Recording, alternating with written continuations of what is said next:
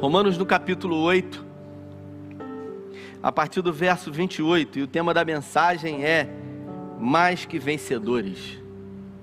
Tirei esse tema aqui desse subtítulo aqui do livro de Romanos no capítulo 8.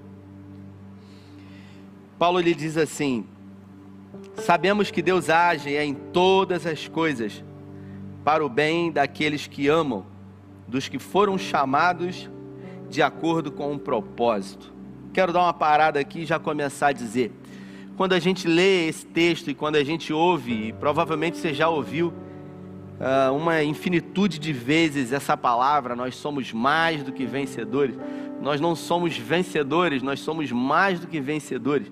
E esse texto, é, que provavelmente você conhece de cabeça, que diz que todas as coisas cooperam juntamente para o bem daqueles que amam a Deus e são chamados segundo um propósito. A primeira coisa que a gente pergunta é: será que realmente todas as coisas elas cooperam juntamente para o nosso bem? Porque é muito simples a gente ver esse texto aqui quando tudo vai bem na nossa vida, quando tudo está uma maravilha, quando não estamos passando por um momento de adversidade, de luta.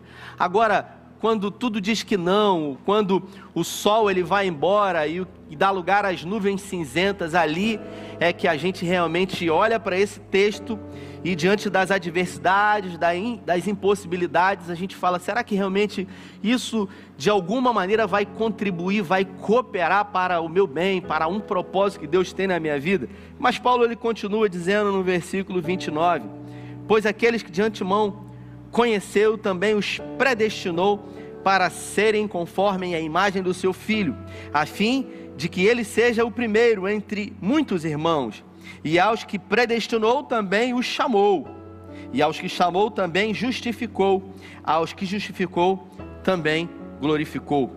Que diremos, pois, diante dessas coisas? Se Deus é por nós, quem será contra nós? Aquele que não poupou seu próprio filho antes o entregou por amor a nós, como também não nos dará juntamente com ele todas as coisas.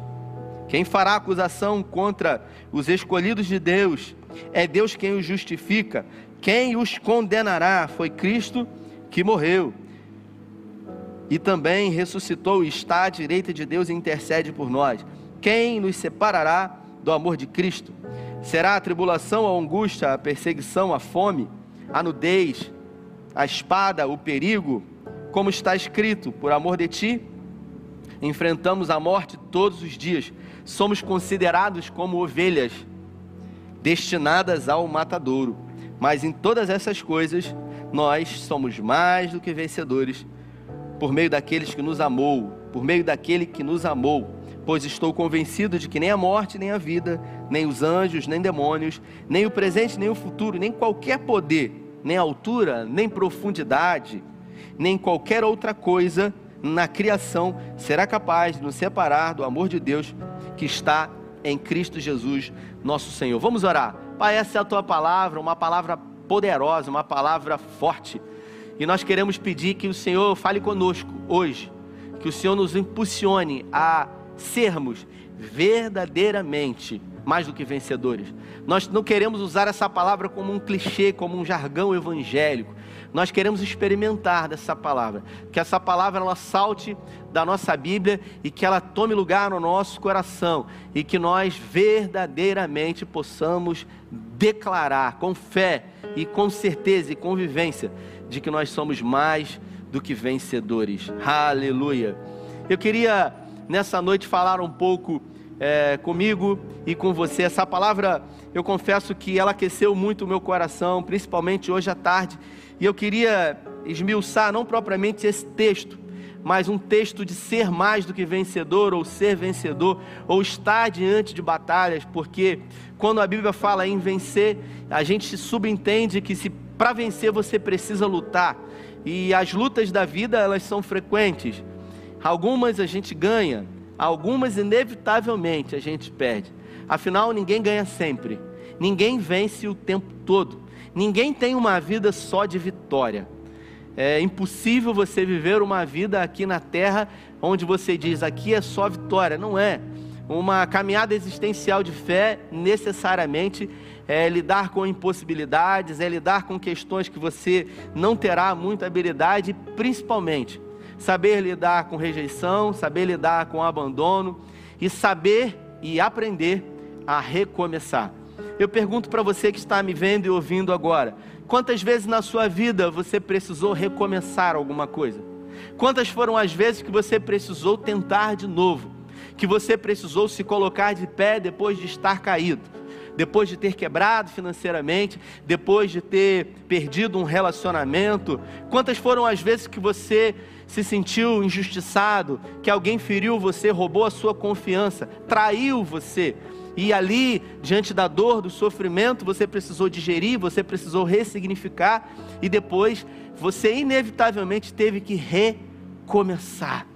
Eu queria que, que você trouxesse à memória quantas foram as vezes na sua vida que você precisou tentar de novo, mesmo não sabendo até por onde começar. Quantas foram as vezes que você nem soube o que fazer, que você perguntou: e agora? O que, que vai ser? O que, que vai ser de mim? Acabou. Eu perdi tudo. Quantas foram as vezes na sua vida que você olhou para as situações e você falou: não tem jeito para mim tudo para mim é muito mais difícil. Você olhou para o lado, para as pessoas que estavam à sua volta, e você aparentemente viu que para as pessoas, segundo a sua ótica, tudo para elas era de uma forma muito fácil. Afinal, as conquistas elas vinham de uma forma muito perene, contínua na vida delas. Assim como no Salmo 73, Asaf, ele declara: Por um momento os meus pés quase escorregaram, pois eu tive inveja dos ímpios. Asaf, ele se atreve a declarar mesmo, publicamente, na Bíblia, que ele teve inveja dos ímpios, porque eles prosperavam, porque eles cresciam, e na vida dele tudo era muito difícil, tudo era pautado sempre com impossibilidade, com inviabilidade, com dificuldade. Sabe? Sabe quando você vai fazer alguma coisa? Essa semana eu precisei mexer alguma coisa lá em casa, não me lembro o que. Eu comecei a mexer nos parafusos. Quando eu achei que eu ia dar conta do serviço, o último parafuso não saía. Sabe quando sempre tem alguma coisa para dar errado, quando você acha que tudo vai acontecer, quando você acha que vai deslanchar e de repente alguma coisa dá errado, você fala assim: não é possível. E aí você não sabe o que fazer, você tem que chamar pessoas. Foi assim na minha vida. Eu não sei se na sua vida tudo foi muito fácil a vida inteira, mas para mim tudo sempre foi com muita dificuldade, tudo foi com muita luta, tudo foi com muita expectativa e muitas foram as vezes que as minhas expectativas elas foram frustradas. Eu tive a oportunidade é, de ter um tempo com o Luciano Subirá quando ele esteve aqui e a gente almoçou junto, ficou umas quatro horas e eu fiz uma pergunta para o Luciano Subirá. Eu falei para ele, Luciano, eu queria te fazer uma pergunta. Eu sou um jovem pastor e assim eu me considero. E eu considero que você é um jovem, mas não tão jovem como eu. Você já é um pastor que tem uma, uma estrada aí ministerial muito longa. Eu disse para ele: se você, Luciano, pudesse dar um conselho para você mesmo, para aquele jovem que começou, qual o conselho que você daria para você mesmo? Hoje, com a bagagem que você tem, com a maturidade que você adquiriu, qual era o conselho que você daria? E o Luciano ele falou durante quatro horas sem parar. Quatro horas seguidas ele me bombardeou de conselhos valiosíssimos que eu tenho colocado em prática dia após dia na minha vida. Mas algo é, de tudo que ele me falou, ele disse: uma das coisas muito importantes que eu aprendi foi a controlar as minhas expectativas. Porque muitas foram as vezes que eu coloquei muitas expectativas, que eu achei que as coisas iriam acontecer no meu tempo, na hora que eu desejava.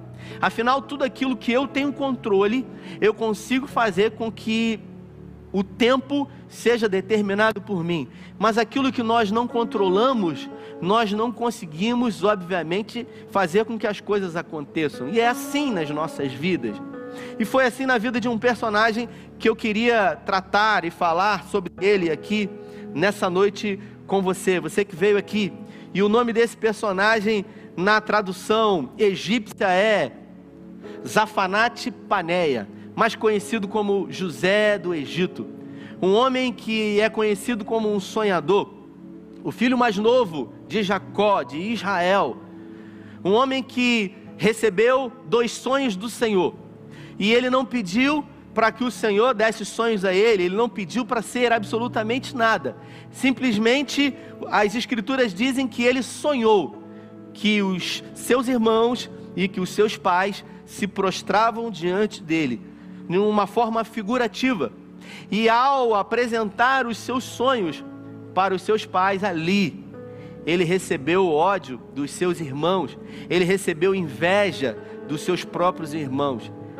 A primeira coisa que eu aprendo com isso é que nós devemos estar muito atentos para quem nós compartilhamos os nossos sonhos, principalmente os sonhos que foram declarados de Deus para as nossas vidas.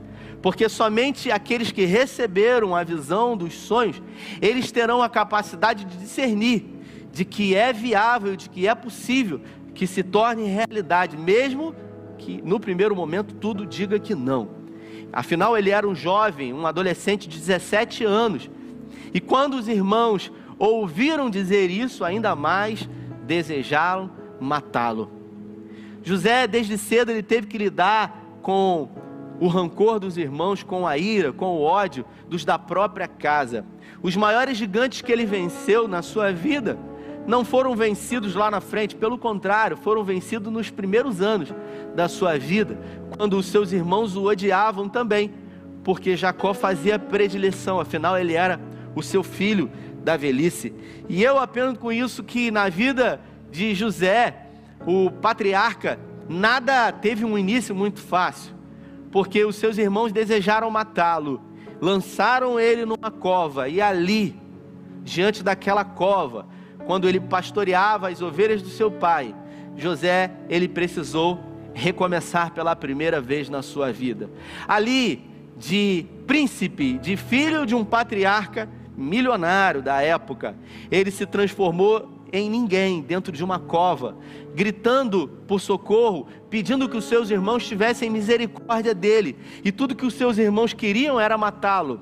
Havia uma briga entre os próprios irmãos do que iriam fazer com ele, até que um teve a ideia de tirar um dinheiro sobre a venda dele. Os ismaelitas eles passavam por aquela região em direção ao Egito, retiraram ele daquela cova, daquela espécie de cisterna e venderam ele para os ismaelitas que levaram ele para o Egito. Se você ler o livro de Gênesis lá na frente, o capítulo 46, 47, você vai observar que enquanto os ismaelitas levavam José, ele gritava, ele bramava no seu espírito com toda a sua força para os seus irmãos, para que eles não fizessem isso, para que eles não o vendessem.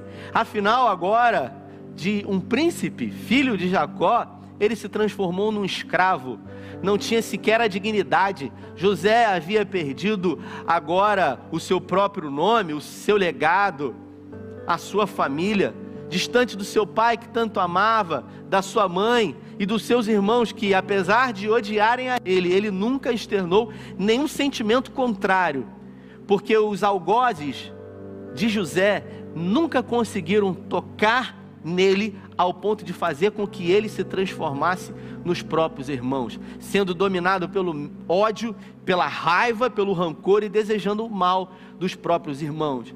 Mas é claro que José, agora, sendo vendido, provavelmente numa espécie de corrente, numa caravana em direção ao Egito, pela segunda vez, ele precisou recomeçar a sua vida, ele precisou abrir mão daquela vida boa que ele tinha, sendo pastor de ovelhas, mas o seu pai havia herdado tudo do seu avô e por isso, na época, já era um homem muito próspero, muito rico. José, ele teve que abrir mão daquilo tudo, afinal ele não tinha opções. Ele precisou olhar para a situação dele e diante daquela situação recomeçar, sem mesmo saber por onde, sem, sem mesmo saber o que iria acontecer no dia seguinte. Tudo foi tirado dele, foi tirado a liberdade, foi tirado o direito de ir e vir, foi tirada a escolha do que ele poderia fazer, do que poderia comer, de quando iria comer, foi tirado o nome dele, foi tirado o direito de crescer com o seu pai, de ter uma família, mas não foi tirado dele a fé e a esperança que ele tinha no Deus do seu pai, no Deus que ele havia visto e ouvido de perto, maravilhas que havia realizado na história da sua família. E provavelmente o seu pai, desde muito novo, contara para José os grandes feitos que o grande eu sou havia realizado na sua vida. Ao chegar no Egito, José ele é colocado no mercado de escravos e ali ele é comprado por um homem chamado Potifar, um homem que ocupava um cargo poderoso na corte. E ali novamente José ele precisou recomeçar. Agora, sendo um escravo comprado de Potifar, fazendo os trabalhos braçais na casa de Potifar, começando absolutamente do zero, não sabendo fazer nada que não fosse cuidar das ovelhas do seu pai, agora ele precisou se reinventar, ele precisou fazer com que a sua melhor versão surgisse e que ele conseguisse fazer com o seu Senhor achasse graça aos seus olhos. No livro de Zacarias, no capítulo 9, o profeta Zacarias ele declara para o povo de Deus: não despreze os pequenos começos. E são nos pequenos começos que grande, grandes coisas e extraordinárias coisas acontecem. Se você observar na história de pessoas, pessoas comuns que aos olhos naturais não tinham possibilidade de se tornar referência, de se tornar até resposta de oração para uma nação, para uma cidade, para uma família, se transformaram a partir do momento em que realmente decidiram se posicionar. No sábado, nós tivemos aqui um jovem amigo, que hoje é médico, Rafael Duarte, né? Foi entrevistado pelo Glautinho, e um amigo que me lembro ter visto ele chegar na igreja que me converti pela primeira vez, um jovem que morava num bairro em Cabo Frio chamado Jacaré, e aquele jovem colocou no coração dele um desejo de se tornar médico. Estudou a vida inteira numa escola pública e não havia feito sequer um curso vestibular como alguém que jamais tinha sequer dinheiro para pagar um curso vestibular iria passar numa faculdade de medicina federal. Muitas pessoas se levantaram e diziam para ele: Olha, se você não fizer o vestibular, você não vai conseguir passar. Mas ele resolveu crer contra a esperança. Ele resolveu acreditar que aquilo que Deus havia declarado sobre a vida dele tinha autoridade se tão somente ele se posicionasse. Afinal, a Bíblia fala que nós somos mais do que vencedores, por isso o céu é o limite. Hoje, um médico renomado que tem tentado aí já fazer, validar o seu diploma nos Estados Unidos e num processo bem avançado, qual é o seu sonho? Qual é o desejo do seu coração? Por que, que você hoje não se coloca em projetar aquilo que o seu coração aqueceu em fazer? Quais são os gigantes que têm paralisado você? Quais são as vozes que têm dito para você que você não vai conseguir, que não é para você? No caso de José, os seus próprios irmãos chacoteavam dele, debochavam dele, dizendo que ele era apenas um sonhador. Filho de Jacó, alguém que sonhou que os irmãos, os pais se prostravam diante dele, agora era um serviçal na casa de Potifar. Só que a Bíblia fala que tudo que ele fazia, o Senhor era com ele. E por isso Potifar, quando olhou para José, viu que onde ele colocava sua mão prosperava. Tudo aquilo que ele pegava para fazer, ele fazia com excelência. Ele dava o seu melhor. E por dar o seu melhor e por fazer da melhor maneira, com a condição que tinha, o Senhor o abençoava grandemente. E por isso ele começou a prosperar na crise. Sim, ele prosperou na crise. E ele começou a crescer, e os bens de Potifar começaram a ser multiplicados até o ponto em que Potifar o colocou sobre todos na sua casa e sobre tudo que Potifar tinha. Potifar só disse para ele: Você só não pode tocar na minha esposa. O resto, tudo que é meu, está diante de você, porque eu tenho visto o Senhor na sua vida. Se é assim na sua vida, meu irmão, minha irmã, tudo aquilo que você pega para empreender em fazer, você dá o seu melhor, você faz da melhor maneira possível. Eu quero dizer para você que certamente o Senhor será com você. Onde quer que José colocava a mão dele, o Senhor colocava a sua poderosa mão sobre as mãos de José. Eu quero declarar sobre a sua vida que assim seja. Em tudo aquilo que você fizer nesse tempo, que aonde quer que você coloque as suas mãos, que o Senhor que o grande eu sou, ele coloque as poderosas mãos dele, validando aquilo que você vai fazer. Mas, na vida, na vida em que vivemos dentro dessa caminhada existencial, não é só vitórias. Às vezes a gente até acha que vai viver uma crescente, que a gente vai viver uma constância, mas servindo ao Deus que a gente serve, sempre nós precisaremos estar atentos, afinal, para nós é crise, é um tempo de deserto, mas para Deus é uma preparação para aquilo que está lá diante de nós. Por isso não conhecemos o nosso futuro, mas ele se encontra pronto e se nos posicionarmos nesse futuro, seguirmos em fé, certamente colheremos as promessas que Deus declarou sobre as nossas vidas. A mulher de Potifar, uma, uma, uma mulher ousada que sempre se oferecia para José, e José não queria trocar aquilo que ele mais sonhava na vida por aquilo que ele desejava sequer por um momento. Muitas foram as vezes que ele se negou a se deitar com ela, até que um dia ela fez com que todos os empregados saíssem da casa e ela armou ali para ele uma armadilha. Só que ele, mais uma vez, honrando ao Deus que ele servia, mesmo sendo um homem ali formado com um desejo natural da humanidade do homem, ele não se prostrou. Sabe por quê? Porque José ele tinha princípios. José ele não se deitou com a mulher de Potifar porque ele tinha medo de Potifar. Não, não, não se engane. O medo de José não era de Potifar ou do que iria acontecer na vida dele. A única coisa que José tinha era temor do Senhor. E a Bíblia fala que o temor do Senhor é o princípio da sabedoria. E quando eu e você temos o temor do Senhor acima de todas as coisas nas nossas vidas, ele é que cuida de nós, Ele é que nos surpreende, Ele é que faz com que as coisas elas tomem uma proporção maior na nossa vida, mostrando que Ele é o Deus das nossas vidas. As pessoas olharam para essa situação e viram que ele, mais uma vez, pela segunda vez, foi acusado injustamente de algo que ele não fez. Os irmãos disseram que ele queria se colocar sobre eles. Isso era uma inverdade. E agora, a mulher de Potifar disse que ele queria a violentar. José novamente precisou se reinventar, ele precisou recomeçar. Eu aprendo com isso, querido e querida, que nessa caminhada de fé, impossibilidades, elas fazem parte da nossa história de vida. Impossibilidades para o milagre sempre vão fazer parte da vida daqueles que servem a Deus. Por isso, se você está me vendo e ouvindo, e na sua vida algo que estava muito bom e de repente perdeu o controle das suas mãos e agora você não sabe o que fazer e você está diante de uma impossibilidade humana. Eu quero dizer para você que isso faz parte dentro de uma construção. Foi assim na minha vida, muitas foram as vezes que a situação fugiu do meu controle, que eu não sabia o que fazer, que a única coisa que poderia reverter a situação era um milagre de Deus. Ontem o meu filho fez dois anos de idade, o Tito, e nós, durante quase dez anos, vivemos uma grande impossibilidade.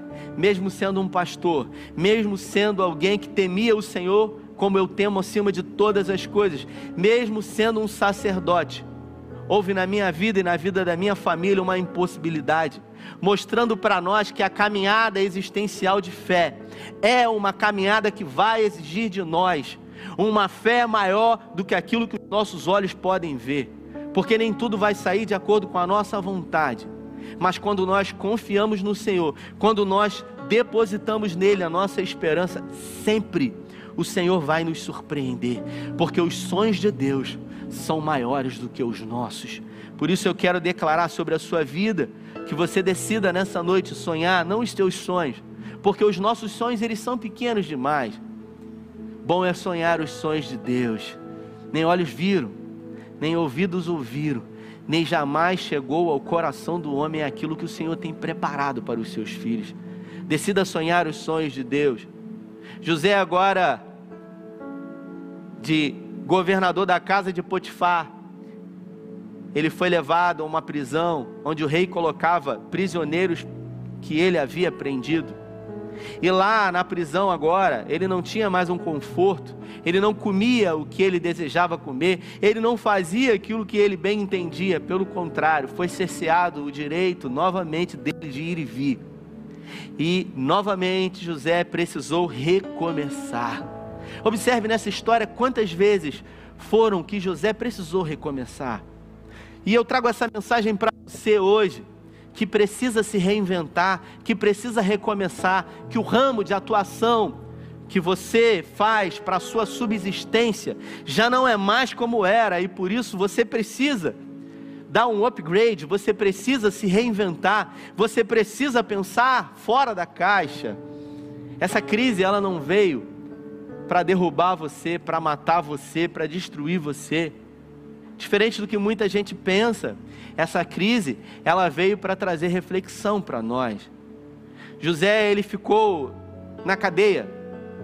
E depois de algum tempo na cadeia, e muito se dedicar naquilo que nem era pedido para ele, as pessoas começaram a olhar que tudo que ele fazia prosperava. Por quê? Porque ele fazia com toda a sua força, ele fazia de todo o seu coração, ele se dedicava em tudo que ele fazia, e por se dedicar e temer ao Senhor em tudo que ele fazia, a Bíblia fala que o Senhor era com ele. E por ser com ele, ele prosperava, ao ponto do carcereiro-chefe colocar todas as coisas sobre o governo de José. José tinha a chave da cadeia, mas ele não ousava quebrar um princípio de fugir daquele lugar. Porque quem tem propósito de Deus, quem tem uma palavra do Senhor, sabe que mais cedo ou mais tarde, por pior que possa ser a situação, ela se reverterá num grande milagre. Talvez você diga, mas como? Eu também não sei. O que eu sei é que Deus constrói caminhos onde não há caminhos. Ainda ontem uma pessoa me ligou, mandou uma mensagem no WhatsApp e disse para mim, pastor, quero compartilhar contigo uma impossibilidade que eu e a minha esposa vivemos.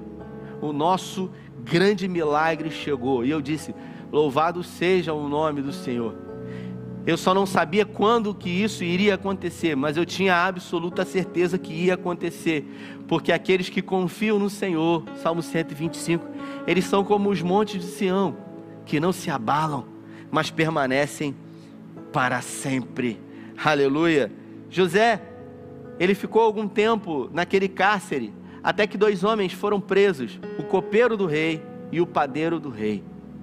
E ali esses homens ficaram algum tempo numa relação com José diária, até que os dois tiveram sonhos na mesma noite.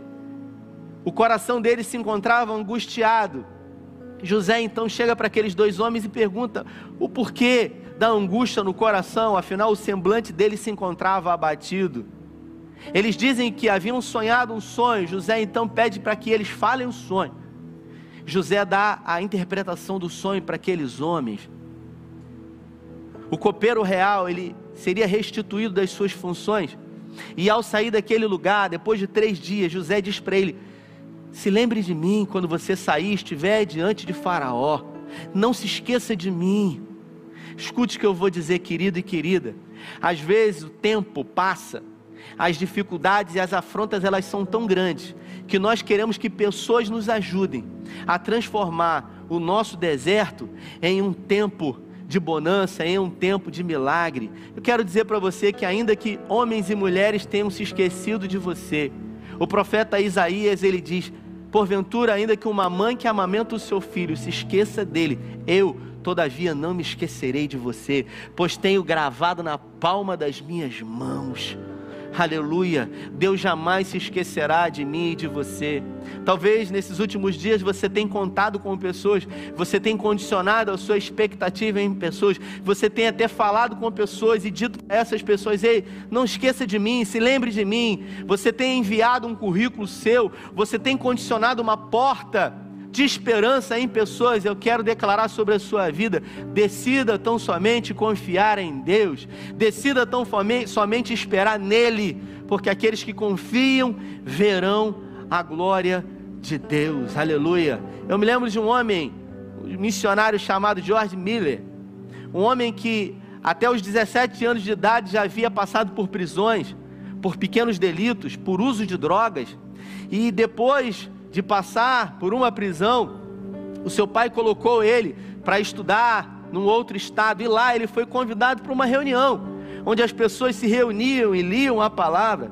George Miller, ele foi àquela reunião e lá, ao ouvir a palavra de Deus ser declarada, ele entregou a sua vida a Jesus. E ali ainda jovem, ao se render ao Senhor, ele dedicou toda a sua vida a pregar o evangelho. Um grande evangelista que o mundo teve a oportunidade de fazer com que mais de 100 mil crianças fossem alimentadas e sustentadas. Cinco grandes orfanatos ele criou. Um homem de oração orava insistentemente para que todas essas crianças fossem alimentadas. Ele pedia ao Senhor que enviasse recursos. Milhares e milhares de dólares eram necessários para alimentar a quantidade de crianças que ele abrigava nos cinco orfanatos. George Miller nunca pediu um real para ninguém que não fosse o Senhor. E todas as vezes que ele se encontrava diante de uma grande necessidade e precisava de um milagre, às vezes para dar o almoço àquelas crianças, ele dobrava os seus joelhos e ele clamava. E sempre, quando todo mundo achava que já não ia mais acontecer, o Senhor mandava até mesmo pessoas ímpias para abençoar e para mostrar que Ele é Deus. Depois da, da morte de George Miller, foi encontrada uma caderneta de oração. Ele tinha por frequência anotar as suas orações. As orações que ele fazia, ele anotava. E para nossa surpresa, ele também anotava as orações quando elas eram respondidas. E pasmem vocês, foi achada uma caderneta com mais de 10 mil orações feitas e respondidas pelo Senhor. Aleluia. Um grande homem de Deus. E todas as vezes que George Miller se encontrava diante de uma impossibilidade, perguntavam para ele: Você não acha que essa situação ela pode não acontecer? Você não acha que se porventura não der certo, o Senhor pode se esquecer de você? O que, que você tem a falar sobre isso, George Miller? Ele dizia: Se Deus falhar comigo hoje, será a primeira vez, porque Ele nunca falhou e jamais falhará. Aleluia, esse é o nosso Deus. Deus nunca falhou com você, querido e querida. E Ele jamais falhará comigo e com você, porque Deus ele tem um controle de todas as coisas. Ele conhece início, meio e fim. Por conhecermos parte, um pouco daquilo que lembramos do nosso passado e um pouquinho do nosso presente, ficamos ansiosos ficamos preocupados com aquilo que sequer aconteceu e achando que já é o fim. E quando tudo diz que não, e quando a gente quase que entrega os pontos, Deus ele se levanta e nos surpreende, mostrando que Ele é Deus. Construindo caminhos onde não há caminhos, mostrando para nós que Ele faz o que Ele faz para mostrar para todos que Ele é o Deus poderoso das nossas vidas.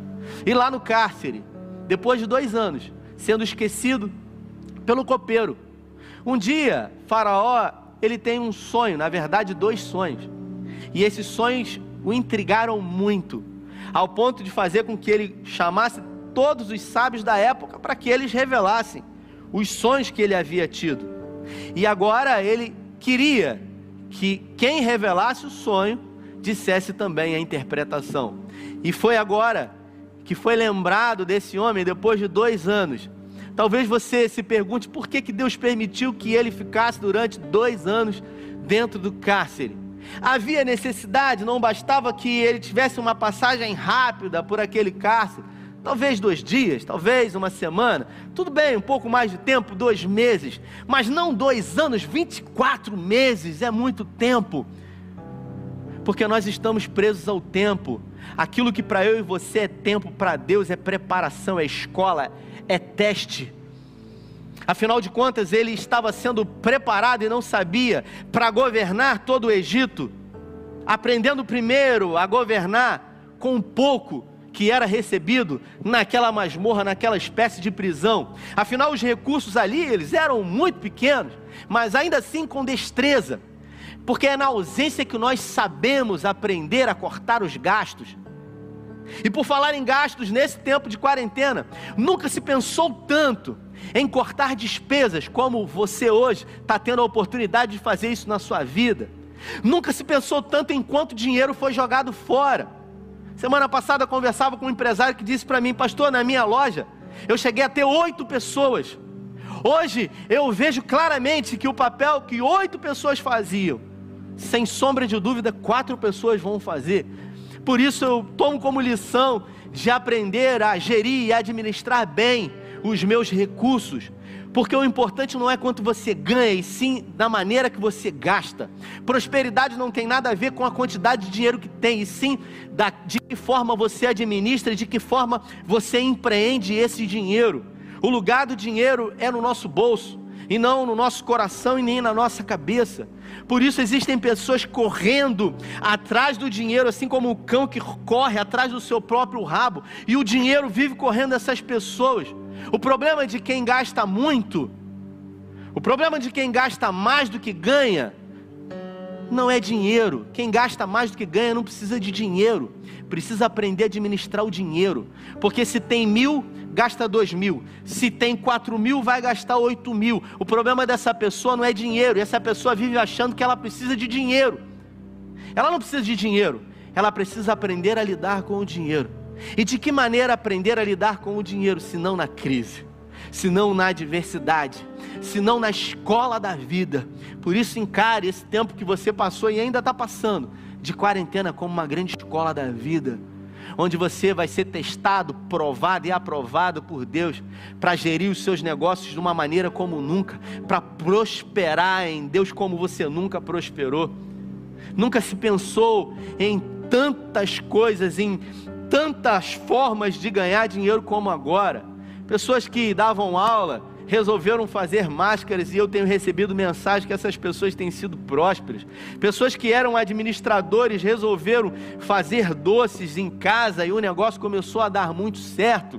Irmãos da nossa igreja que batiam fotografia, hoje, ontem, pedi em casa uma comida maravilhosa e a gente acaba percebendo os talentos que Deus tem dado. É no tempo da adversidade que os talentos que recebemos pelo Espírito Santo, eles saltam aos nossos olhos. E foi assim com José. Agora, sendo governador do Egito, afinal, ele disse para Faraó: O senhor vai precisar de alguém para gerir tudo isso, pois sete anos de muita fartura virão, mas depois desses sete anos, sete anos de uma grande miséria virá sobre esse lugar. Ele resolveu então colocar José, Faraó, sobre todas as coisas. Tirou o anel do seu dedo, deu para José e falou: Abaixo de mim ninguém manda como você. José, agora, de escravo, de sem nome, de sem legado, passou a ser governador do todo o Egito. Os propósitos de Deus agora começavam a se firmar, a se mostrar de uma maneira clara. E um dia, quando ele menos esperava, na fila, fiscalizando a compra e venda de mantimentos, afinal, já há dois anos havia uma grande crise em todo o mundo antigo e todos seguiram para o Egito, porque somente lá tinha a provisão. Os filhos de Jacó, os irmãos de José, se apresentam diante dele.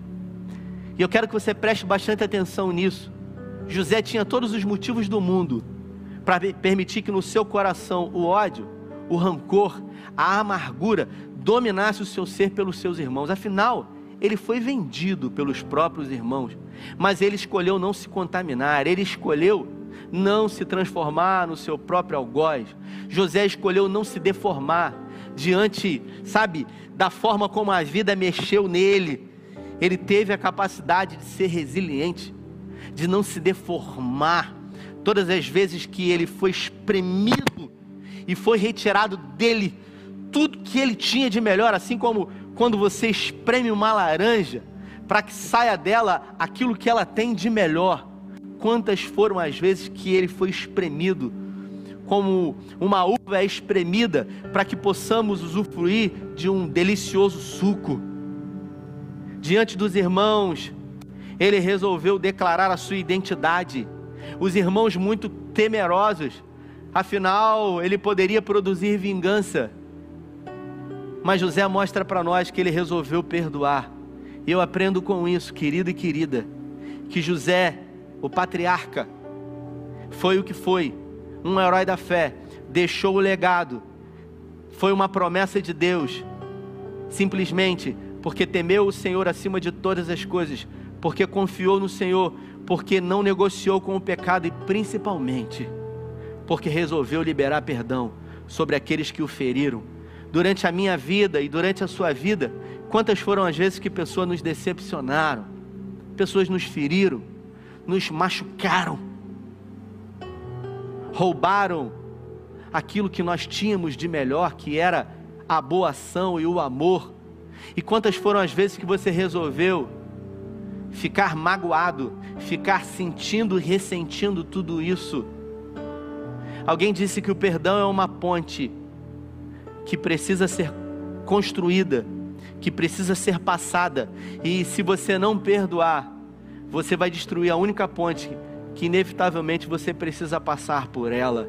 Nós estamos diante da mesa, da ceia do Senhor, e por falar em ceia, é impossível lembrar desse memorial sem nos lembrar do perdão. Por isso, na sua vida, se você hoje precisa recomeçar a sua história, se você hoje precisa se colocar de pé e se reinventar, independente do que você faça, independente da sua profissão, da sua posição social, daquilo que você escolheu como sustento e provisão da sua casa, eu quero declarar sobre a sua vida.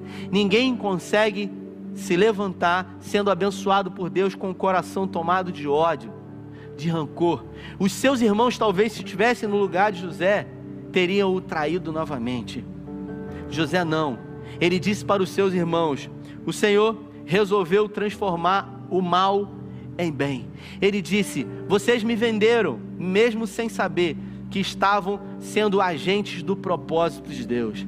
Um dia eu disse em uma das minhas mensagens que Romanos 8, 28, que declara, que eu li no início do, desse culto, que todas as coisas cooperam juntamente para aqueles que amam a Deus e são chamados segundo um propósito.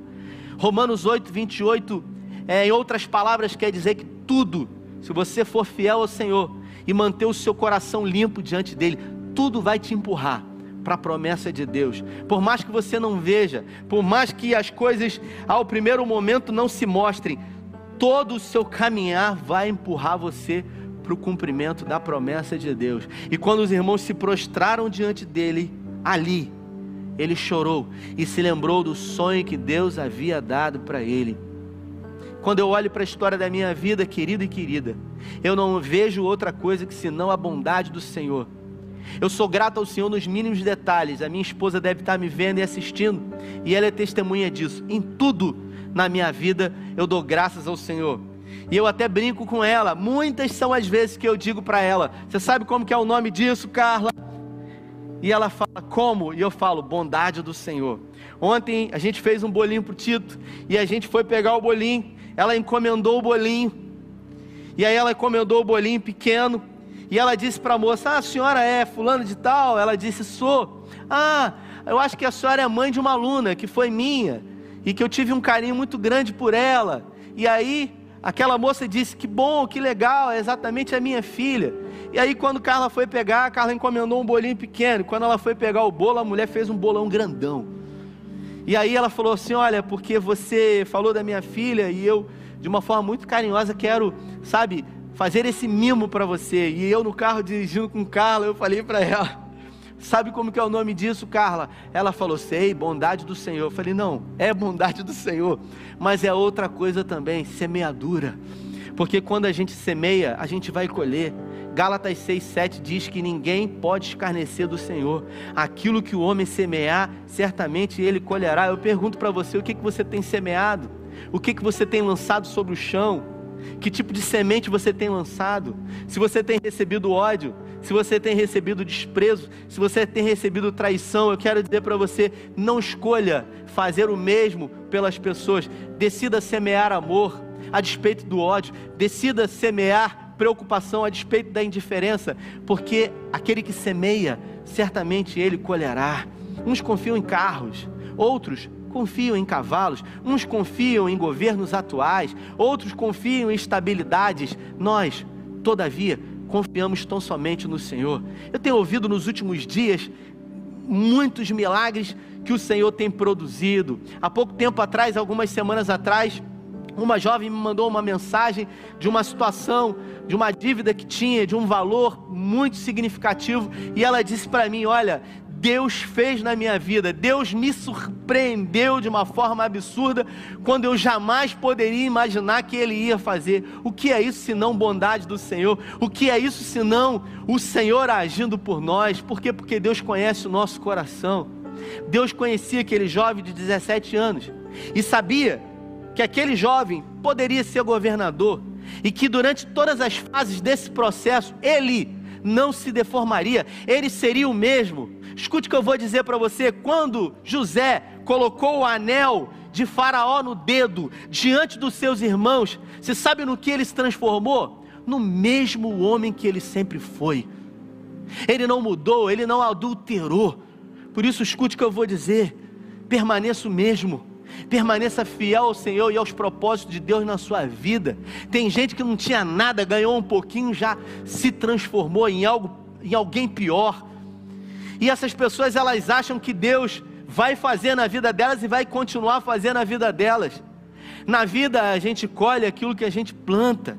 Escute isso, tão importante do que aquilo que você faz é a motivação que leva você a fazer o que você faz. Por isso, decida confiar no Senhor, decida esperar dEle, decida ter a sua vida pautada numa vida de milagres, esperando no Senhor. Eu me dirijo a você que está me vendo e ouvindo agora, que se encontra sem saber o que fazer na sua vida, tendo que recomeçar a sua história de vida, sem saber por onde recomeçar. Mas eu quero dizer para você, Comece pelas coisas mais simples e mais básicas. Comece sendo grato e grata ao Senhor por tudo que Ele tem feito na sua vida. Agradeça ao Senhor, mesmo não tendo nada, agradeça ao Senhor, porque você tem a vida. Se você tem a vida, você tem a oportunidade de continuar trilhando. É o Senhor que levanta, é o Senhor que abate. E a Bíblia fala que Deus ele exalta os humildes, mas ele abate os soberbos porque Ele é soberano, Ele faz o que Ele quer, com quem Ele quer, a hora que Ele quer, do jeito que Ele quer. E eu quero declarar sobre a sua vida nessa noite de domingo, que Deus vai fazer na sua vida, segundo a motivação do seu coração. Que nessa noite você possa se entregar a Ele, que nessa noite você possa render a Ele a sua gratidão por aquilo que você tem. Você não vai ver José na cova dizendo: Senhor, mas o Senhor me prometeu que os meus irmãos e agora eles me venderam. Você não vai ver ele no mercado de escravos chorando e dizendo: O Senhor me prometeu o porquê que isso está acontecendo comigo. Você não vai ver ele na casa de Potifar sendo injustiçado e levado para a cadeia dizendo: Por quê? Ah, logo agora que eu cresci um pouquinho, você vai ver ele em tudo dando graças ao Senhor. Você vai ver ele entendendo que todas as coisas cooperam juntamente para o bem daqueles que amam a Deus e são chamados segundo um propósito. Eu quero dizer para você, querido e querida, quem conhece o seu coração, pode tirar aqui, por favor. Quem conhece o seu coração é Deus. Escute isso. O Senhor conhece as motivações do seu coração. E se há muito tempo você tem pedido, você tem orado, você tem clamado e o milagre não tem acontecido na sua vida, eu quero que nessa noite você reavalie as suas motivações. Eu quero que nessa noite você alinhe as suas motivações com as motivações certas para você ver o milagre de Deus na sua vida. A graça de Deus ela não é justa. A graça ela é injusta. Por isso ela alcança as pessoas que não merecem. Ela alcança os desprezíveis, ela alcança os insignificantes, ela alcança aqueles que não são e coloca eles no lugar de honra. E eu quero declarar que Deus vai fazer na sua vida. Essa canção que eles vão cantar diz que o plano de Deus ele é perfeito. Vamos adorar. E é perfeito mesmo. Deus ele nunca chega atrasado. Ele sabe exatamente o que fazer. Por isso, você que está me vendo e ouvindo, você já levantou sua mão para Jesus. Você é crente há muito tempo.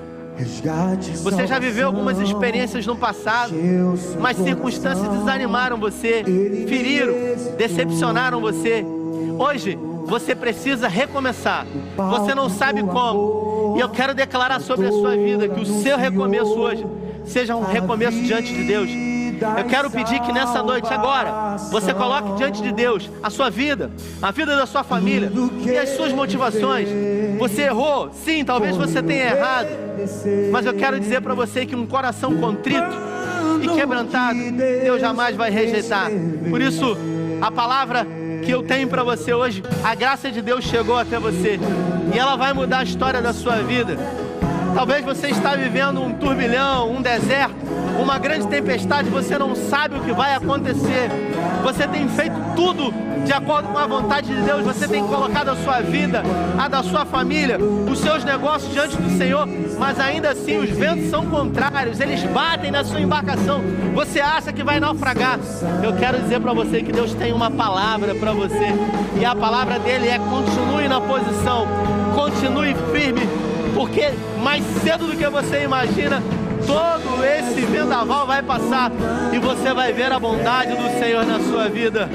Eu declaro sobre a sua vida a provisão do alto, a presença do Senhor.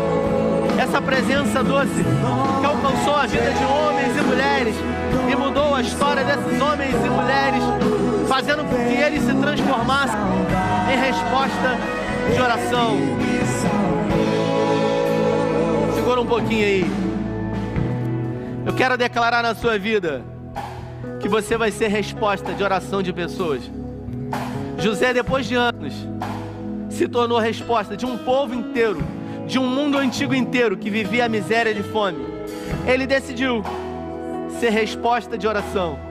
Eu declaro sobre a sua vida que você vai ser resposta de oração para pessoas aflitas, angustiadas, desesperadas, você vai ser resposta de oração para sua casa, para sua família, que vive uma situação difícil durante muito tempo.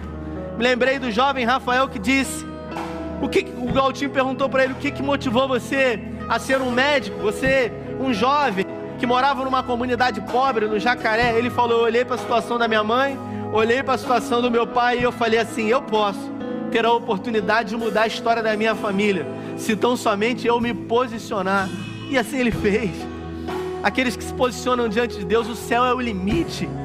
Quem pode acusação contra os escolhidos de Deus? A Bíblia fala sobre isso, eu li esse texto no início.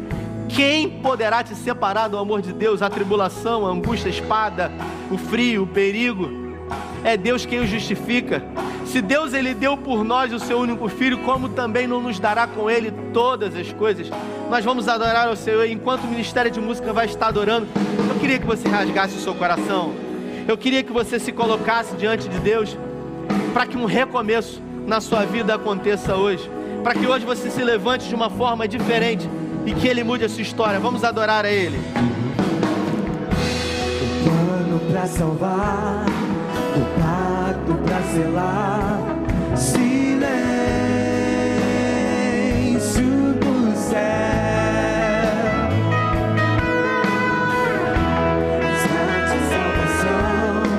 encheu seu coração,